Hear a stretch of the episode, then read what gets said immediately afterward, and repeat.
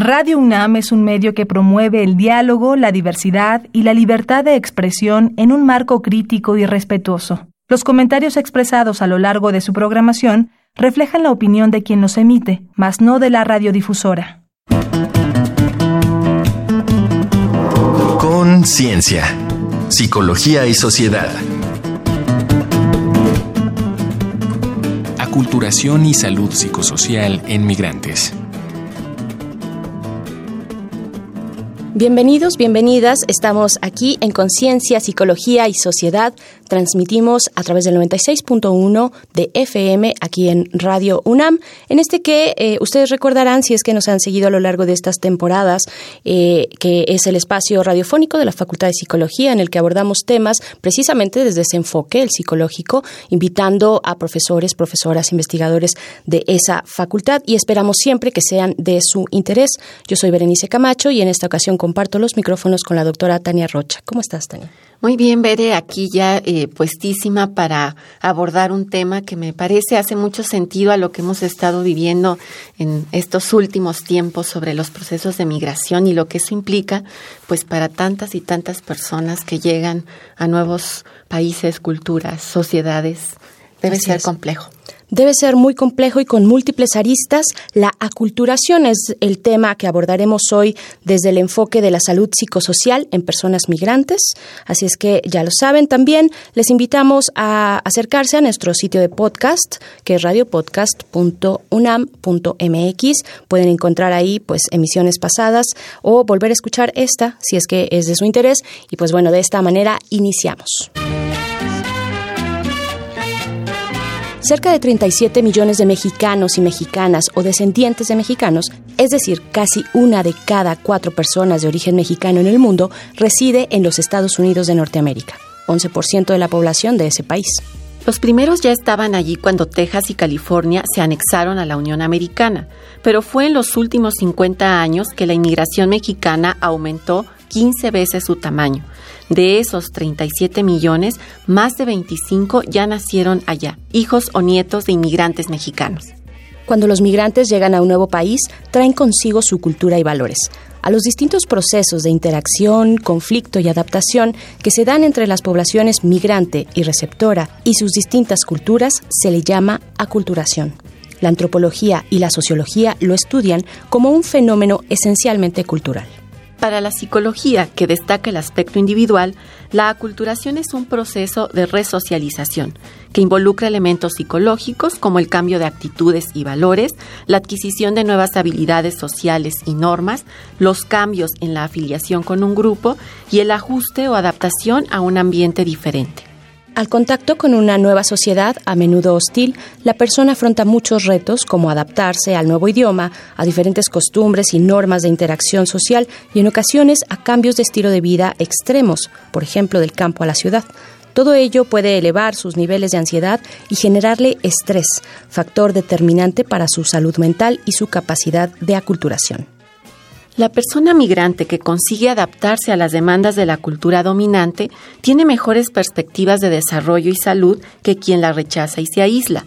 En otro eje, quien al tiempo que se integra a la nueva cultura conserva una fuerte identidad con su cultura de origen, dispone de mayores capacidades y soporte. Entonces, ¿qué impacto tiene para la persona migrante llegar a un país y cultura diferentes? ¿Qué riesgos corre la salud psicosocial en el proceso de la aculturación y qué factores protectores podrían promoverse?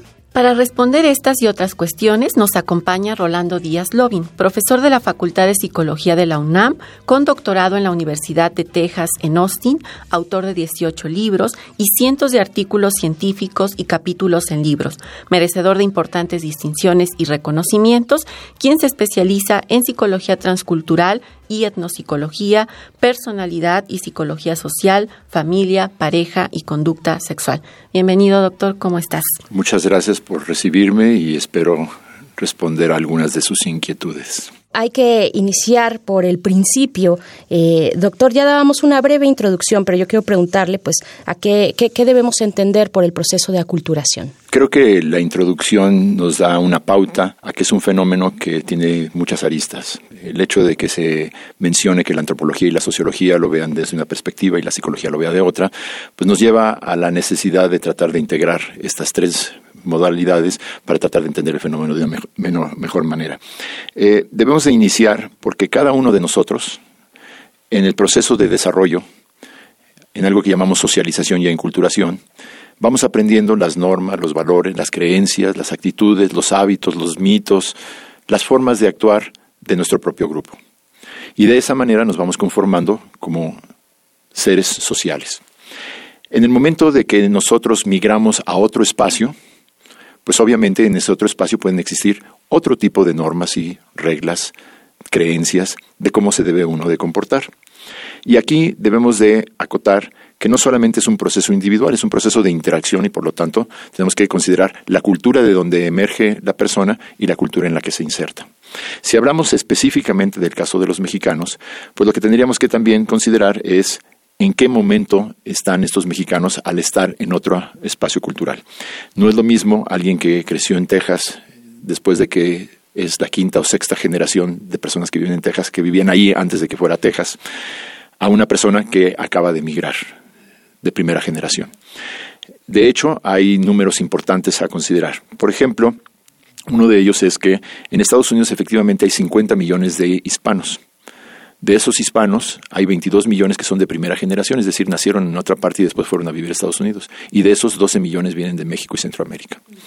E incluso en estos personajes hay diferencias profundas. Las características culturales que pueden incluir esas normas de cómo nos debemos de comportar, incluyen para aquellos que vienen del cono sur, principalmente Chile y Argentina, personas que tienen estudios universitarios, que viven en casas con dos personas o menos y que tienen 1.2% de sus mujeres embarazadas.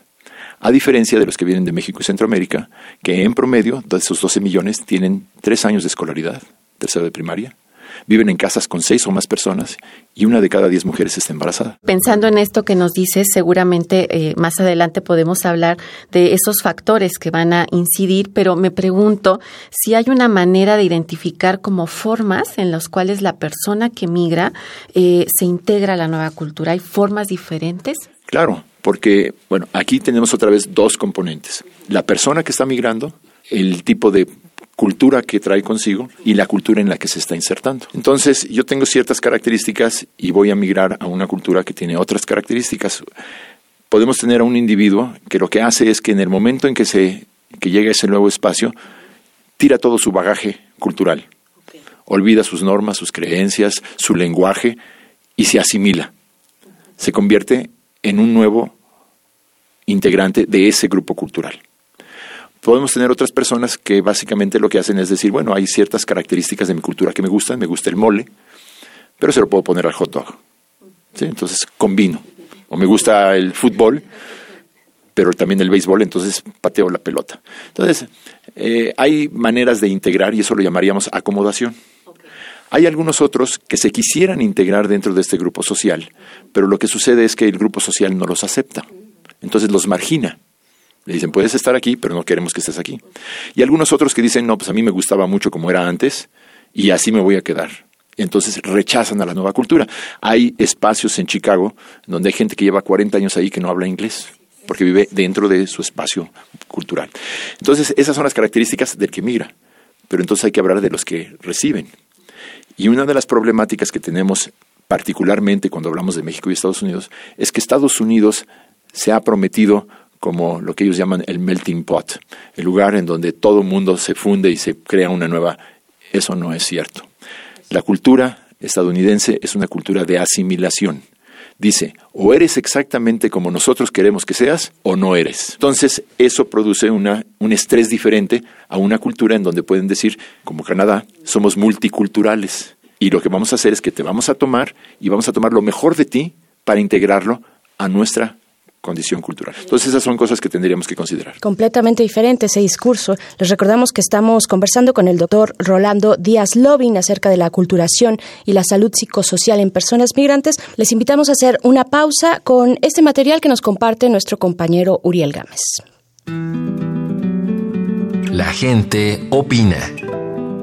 La culturización es un proceso que puede llevar varios años. Esto ocurre a personas migrantes que se enfrentan a una cultura nueva y dejan la suya atrás. Escucharemos dos testimonios que nos hablan sobre este proceso. Estefanía Villaseñor, tengo 20 años, eh, emigré hace 8 meses y a Texas, Estados Unidos. Bueno, para empezar, el idioma es diferente, pero este, sí hay quien llega a ser muy racista, en este caso como de México, Estados Unidos, personas que sí de vez en cuando se dio sobre todo por el idioma, que te dicen cómo habla bien o qué sé yo, pero pues ya yo creo que ha sido como el más, lo más difícil estando acá. Hola, mi nombre es Jair, tengo 31 años, soy mexicano y llevo aproximadamente 3 años y medio viviendo en España.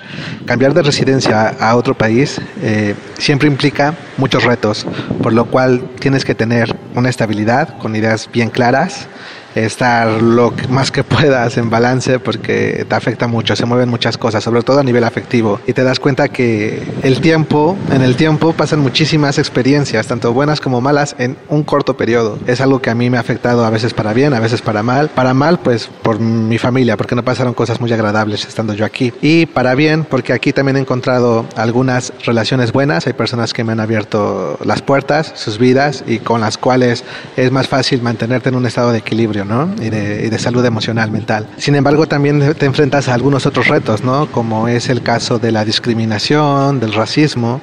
Y en este sentido, pues he tenido experiencias bastante desagradables, sobre todo en el ámbito burocrático, con mucho eh, despotismo, con mucha discriminación. Eh, realmente no, no, todo, no todas las personas son así, eh, como en todos lados hay diversidad, porque también me he encontrado el otro extremo, el lado de acogida muy buena, y bueno, eh, quizás lo que te ayuda también a, afrontar, en el caso particular de España, este cambio es el nivel de calidad de vida. La seguridad, sobre todo, es algo bastante impresionante aquí. La calidad de los servicios públicos, de los servicios de salud, la capacidad que tiene el gobierno, que a pesar de que también hay corrupción, eh, de mantener un buen uso de los impuestos ¿no? que paga la gente. Las garantías laborales también es otro aspecto importante. Y pues bueno, eh, mándenme tacos, salsas y picante porque eh, extraño mucho eso también. Un abrazo y que pasen buen día. Para Conciencia, Psicología y Sociedad, Uriel Gámez. Estamos de vuelta en Conciencia, Psicología y Sociedad conversando con el doctor Rolando Díaz Lobin. Estamos en cabina Tania Rocha y Berenice Camacho. Seguimos aquí conversando sobre aculturación, doctor. Yo quiero preguntar, preguntarle cómo, cómo se afectan las cogniciones, los, aprendizajes eh, en las dimensiones afectivas y, valorativas también de la persona que, que migra. Bueno, esa es una pregunta muy interesante, muy compleja, porque tiene varios aspectos. No es lo mismo migrar cuando tengo yo tres años que cuando tenga 16, que cuando tenga yo 82. Entonces eso es una cosa que tendríamos que considerar, qué tan arraigada está la cultura dentro de la persona que está migrando y a qué tipo de espacio se va a vincular. Una persona que migra sola, a los 24 o 25 años a buscar trabajo, pues se tiene que integrar en ese espacio que es asequible a esa persona, que normalmente va a ser un campo. ¿sí? Entonces va a ser campesino en un espacio en donde van a estar otro grupo de hombres, normalmente, que son los que están trabajando en ese, en ese campo. Y en ese espacio pues no hay mucho proceso realmente de cambio cultural, porque llego con las personas que son exactamente iguales que yo. Pero ¿qué pasa si es una familia? Y cuando es una familia, tengo niños, y tengo adultos. Y una de las premisas tradicionales de la cultura mexicana es que el hombre es supremo, el padre, la madre se sacrifica y se abnega por la familia, y los hijos son obedientes afiliativos. Y de repente tengo niños de 6, 7 años que aprenden inglés rápidamente. Yo estoy en mi grupo en el campo, en donde no aprendo nada nuevo, y de repente estos niños me empiezan a cuestionar a mí la autoridad de la familia y además son mis interlocutores con la sociedad, porque ellos son los que pueden hablar inglés. Y mi esposa se va junto con mis hijos a la escuela y le enseñan múltiples cosas, múltiples habilidades, entre ellas palabras como empoderamiento. Y entonces, ¿qué está sucediendo en mi propia identidad? O sea, ¿cómo enfrento yo? Tengo tercero de primaria, estoy trabajando en el campo, estoy haciendo lo que Dios me pidió que hiciera, estoy siguiendo las reglas. Y entonces están fallando las cosas a mi alrededor. ¿Qué impacto tiene esto sobre mi bienestar, sobre mis emociones? Pues no me estoy muy contento. Estoy pensando que algo está sucediendo que es incongruente con mi realidad. El niño o la niña que tiene 6, 7, 8 años y que de repente entra a la secundaria a los 12, 13, 14 años y se enfrenta a un grupo de personas, decíamos Estados Unidos, que no necesariamente aceptan que yo hable en español. Y entonces yo necesito mi grupo de identidad, que son estos jóvenes. Y en ese momento tengo una crisis. Y mi crisis es, ¿cuál cultura sigo? ¿Cómo me aculturo a esta nueva situación en la cual mis amigas y mis amigos piensan de una manera, mientras que mi familia piensa de una manera distinta? Y entonces tenemos datos de Luis Ayas, en Estados Unidos, que muestra que la principal causa de intentos de suicidios en adolescentes mexicanas en Estados Unidos es el conflicto entre la cultura de las amigas y la cultura de la familia. Entre pares, diríamos, muy entre comillas. Qué complejo, porque pues estamos hablando entonces de un proceso de adaptación que no siempre, por lo que nos estás compartiendo, puede tener como resultados favorables. En ese sentido, ¿habría manera de decir que hay procesos, un proceso de adaptación o de aculturación mucho más sano? ¿Qué factores intervendrían en ello? O sea, ¿qué delimitaría Bueno, una de las cosas que sabemos es que la flexibilidad produce salud. Por lo tanto, multicultural debería de estar vinculado a mayor salud. Si yo puedo hablar español e inglés, tengo el doble de palabras que una persona que solamente habla o español o inglés. Por lo tanto, en una prueba de inteligencia verbal yo debería salir mucho más alto. Entonces, la meta sería poder tener una situación en la cual pudiéramos acomodar a todas esas diferentes normas, creencias en un mismo ser. Pero la realidad en términos de control y de poder es que la gente, en el momento en que le cuestionas su propia cultura, los estadounidenses reflejan cosas como lo que pasó en El Paso hace unos días. Qué importante lo que dices en el sentido de, o sea, justo uno puede buscar esta adaptación, pero también depende de si el contexto es hostil o receptivo a las personas que llegan, ¿no? Bere. Pues vamos a hacer una siguiente pausa. Vamos a escuchar algunos datos sobre nuestro tema de hoy, aculturación y su impacto eh, psicosocial en personas migrantes. Esto es un dato que deja huella. Un dato que deja huella.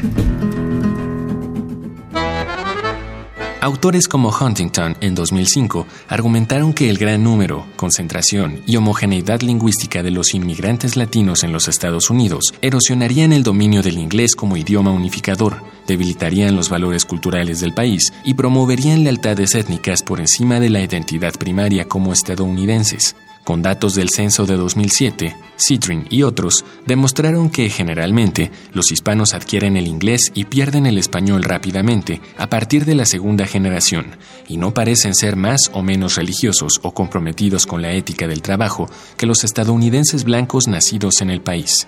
Aún así, los descendientes de inmigrantes mexicanos establecen vínculos estrechos con sus familias en México, visitando con relativa frecuencia y manteniendo una fuerte cultura, idioma y relación con los otros mexicanos. Conforme muestras del censo del año 2000 de personas mexicanas nacidas en los Estados Unidos, estas entablan una alta proporción de matrimonios mixtos con personas blancas no hispanas. 27% de los maridos y 28% de las esposas de esas muestras se casaron con personas blancas no hispanas. 51% de los hombres y 45% de las mujeres se casaron con personas mexicanas nacidas en Estados Unidos, mientras que 14% de los hombres y 17% de las mujeres se casaron con personas nacidas en México. El mismo censo refleja una significativa absorción étnica de mexicanos en la población general, con 16% de los hijos de matrimonios mixtos que ya no se identificaron en el censo como mexicanos. Seguimos en Conciencia, Psicología y Sociedad después de haber escuchado estos datos en nuestra conversación con el doctor Rolando Díaz Lovin, Aculturación y Salud Psicosocial en Personas Migrantes. Doctor, eh, ya nos adelantaba un poquito en el bloque anterior acerca de la salud del impacto en distintos niveles, pero yo quiero preguntarle específicamente sobre el impacto en la salud del bienestar psicosocial, que es finalmente nuestro tema, de los inmigrantes eh, en este proceso de aculturación del que hablamos. Una vez más, con toda la complejidad que implica grupos etarios distintos, eh, diferentes características de la gente que migra, eh, hay una serie de estudios que realizó en los años 80 y 90 Israel Cuellar, un eh, psicólogo mexicano-americano, y el resultado es bastante agresivo. Lo que él indica es que la cultura estadounidense es tóxica para los mexicanos. Más años en Estados Unidos implica mayor cantidad de insalubridad mental. Eh, una vez más tenemos que considerar qué características tienen las personas que migran. No es lo mismo una persona que migra porque tiene un doctorado en astrofísica y no encuentra eh, en México un buen telescopio, a una persona que migra porque tiene que buscar trabajo y cuando va a buscar trabajo esa familia se queda aquí, entonces quedan algunos lazos. Entonces son diferentes las condiciones y eso lo tendríamos que considerar. No podemos hacer una afirmación totalitaria de que a todo mundo le pasa de la misma manera. Pero sí hay datos que pues son interesantes. Eh, sabemos, por ejemplo, que en México los datos de la utilización de una droga ilícita en la población está más o menos entre el 3 y el 4% de la población una vez en la vida. En Estados Unidos el promedio es más o menos entre el 45 y el 50%. Uf, altísimo, se, se, dispara. Los mexicanos cuando migran a Estados Unidos tienen un tiempo de una ventana de como 5 años en que se mantienen en el 3 y 4% y después en ciertos grupos esto se dispara hasta el 70 y 80%. O sea, vamos de una condición muy conservadora dentro de una familia que cuida y que está al tanto de todos los diferentes miembros de la familia a una sociedad en donde todo el mundo tiene la libertad aparente de hacer lo que quiera. Y entonces no tenemos a veces las herramientas necesarias para vivir en un espacio en donde toda esta estimulación y comercialización es prevalente. Entonces, lo que sería importante es tener programas que ayudaran a las personas a hacer este proceso de la manera más adecuada. Y justo por eso, perdón que te interrumpa, pero dado que la aculturación parece que tiene sus propias tensiones, ¿no? O sea, que, que va a ser complejo, ¿qué se podría proponer este tipo de programas que sugieres o qué otras actividades que tendrían que promover para ayudar a los migrantes? El primer paso sería romper el estereotipo y dejar de hablar de migrantes.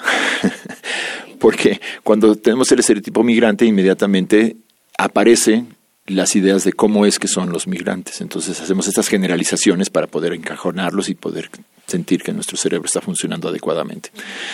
Y entonces al encajonar, por ejemplo, a los migrantes en la área de víctimas, inmediatamente estamos pensando de, en ellos, en alguien que necesita cierto tipo de ayuda y que no tiene recursos. Entonces inmediatamente ya los estamos poniendo en una caja en donde no van a poder salir adelante porque entonces lo, que tendríamos que hacer es un ataque en varias este, vertientes. Una de ellas es a la cultura dominante.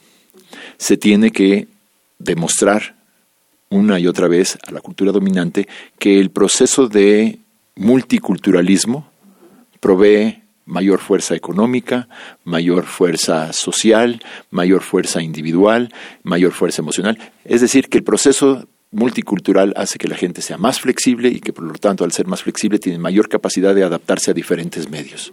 Entonces, tiene que haber un ataque a las actitudes y a los discursos que aparecen dentro de la cultura este, dominante. Esto incluiría procesos de enseñanza a estos grupos de qué es cultura. Una de las problemáticas centrales en Estados Unidos es que no saben que hay culturas diferentes de, las, de la propia. Ellos creen que los demás tienen culturas y ellos son como deben de ser las cosas. Entonces tendríamos que incorporar dentro de las escuelas, dentro de las universidades en Estados Unidos, cursos que permitan a la gente entender qué es cultura. Toda la gente que está en programas que trabajan con migrantes deberían de recibir primero un curso de qué es cultura y qué es aculturación, para que ellos puedan entender cómo es el proceso y que a la hora de interactuar con estas personas no las encastillen dentro de un espacio específico que va a impedir que, aunque el programa pueda ser bueno, ellos lo lleven a cabo de una manera constructiva. Y tenemos que dar fortalezas a nuestro propio grupo cultural que está migrando. Fortalezas afectivas y fortalezas de vínculo y de identidad las tenemos. Es parte del proceso cultural mexicano. Pero tenemos ciertas fallas en las partes productivas y creativas. Entonces necesitaríamos, para aquellos que van a migrar, cursos en donde a ellos se les den las potencialidades creativas y productivas que les van a ser útiles para poder dialogar con aquellas personas que solamente están interesadas en la producción. Todo un reto que parece, sin duda, el invitar a que se descubran las fortalezas y los aspectos positivos de todas las culturas. Creo que el tiempo nos limita y nos quedamos con muchas inquietudes. Eh, doctor, discúlpanos, pero estamos Yo se los prometí que iba a, pasar. a Radio UNAM. Lo sabíamos, y, y, pero agradecemos muchísimo esta conversación, doctor Rolando Díaz Lovin. ¿Cuántos retos y cuántos ángulos insospechados, no vistos y necesarios, urgentes casi a la voz de ella? Muchas gracias. Al contrario, gracias a ustedes. Vamos a hacer una pausa para escuchar algunas recomendaciones culturales, precisamente desde la cultura, el entretenimiento, acerca de nuestro tema de hoy. Escuchemos Reconecta. Reconecta. Recomendaciones culturales sobre el tema de hoy.